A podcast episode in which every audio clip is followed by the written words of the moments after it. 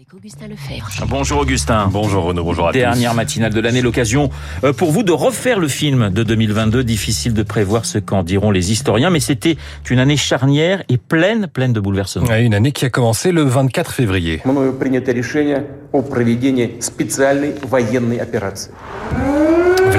Poutine, le président russe, annonce le déclenchement de ce qu'il appelle une opération militaire spéciale en Ukraine. Les sirènes retentissent à Kiev. Le monde entier découvre celui qui mènera la résistance pour les Ukrainiens. Marc Bourreau fait son portrait dans le journal imprévisible.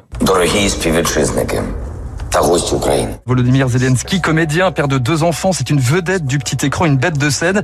Son sens de la formule, son charisme le mène peu à peu à goûter au, jeu politique. En 2018, depuis son t-shirt kaki est apparu dans les institutions mondiales. Les conséquences géopolitiques et économiques sont immenses dans le monde entier.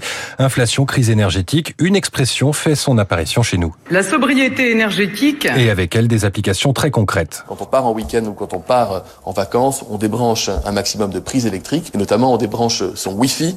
On baisse un peu la clim maintenant que les températures sont amenées à diminuer. C'est aussi un geste qui fonctionne. Et puis bien sûr, on éteint les lumières quand on n'utilise pas les pièces. Entre le début de la guerre et cette déclaration du porte-parole du gouvernement, Olivier Véran, eh ben, il y a quand même eu une élection présidentielle. Là, pas de bouleversement, même affiche qu'il y a cinq ans, même vainqueur. Il est 20h et vous le voyez, Emmanuel Macron est réélu avec 58% des voix. Premier président sortant de la 5e République à être réélu. La droite ne dépasse pas les 5%. Jean-Luc Mélenchon rêve d'un troisième gauche, d'un troisième tour. Et la gauche arrive à s'unir, mais après la présidentielle. La NUP, on sait bien faire la REM. Alors la NUP, Du moment qu'on n'oublie pas ce que ça veut dire. Bon, alors j'ai demandé autour de moi, un peu de gens se souviennent de ce que ça veut dire. Euh, C'était la nouvelle Union populaire écologique et sociale. À l'extrême droite, on jubile 88 députés pour le Rassemblement national. Euh, Marine Le Pen tient à accentuer la dédiabolisation de son parti. Nous incarnerons une opposition responsable, c'est-à-dire respectueuse des institutions et toujours constructive. Il est là le bouleversement politique de l'année hein, dans cette majorité qui n'est que relative pour le gouvernement.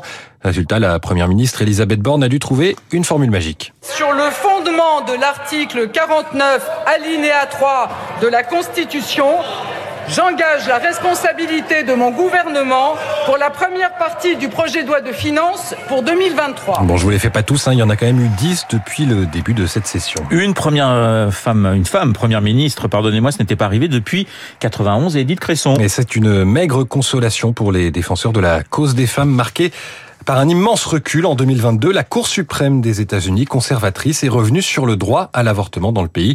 Indignation du président Joe Biden. Aujourd'hui, la Cour suprême des États-Unis a sciemment retiré un droit aux Américaines, dit-il. Elle ne l'a pas restreint, elle l'a purement et simplement supprimé. La cause des femmes en Iran, le mouvement euh, lancé par la mort de Masha Amini, s'est transformé en contestation contre le régime avec cet hymne baroyé et un slogan Femme, vie, liberté.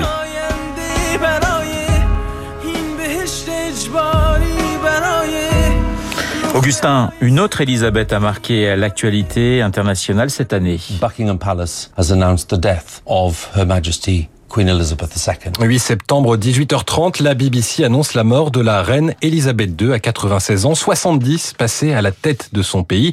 Émotion mondiale et évidemment plus particulièrement chez les Britanniques qui perdent comme leur grand-mère.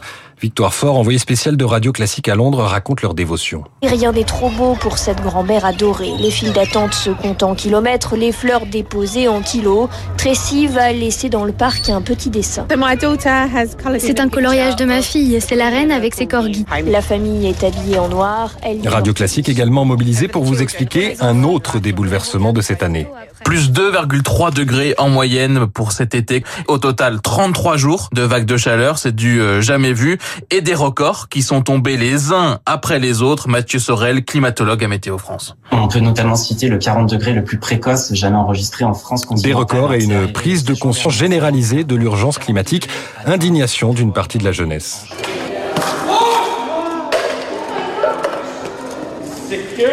Alors ce qu'on entend, c'est de la soupe jetée par des activistes sur les tournesols de Van Gogh.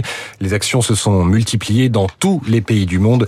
Une année culturelle également marquée par la disparition de Jean-Luc Godard, Pierre Soulages et Jean-Louis Trintignant. En sport, c'est la mort de Pelé hier soir qui a provoqué la tristesse dans le monde entier.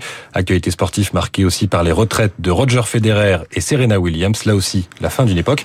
Tout ce que je vous ai raconté n'est pas très joyeux, j'en suis désolé. Il me reste plus qu'à vous souhaiter une excellente année 2023. Vous avez évité de parler de la victoire de l'Argentine sur la France, qui est déjà une, en soi un exploit. Mais l'exploit, c'est d'avoir fait en 5 minutes, un petit peu moins de 5 minutes, et eh bien le tour de l'année 2022. Merci Augustin. Je vous souhaite euh, une excellente fin d'année, un très bon réveillon, et on vous retrouve bien sûr en 2023. Tout de suite, David Barrous en décryptage.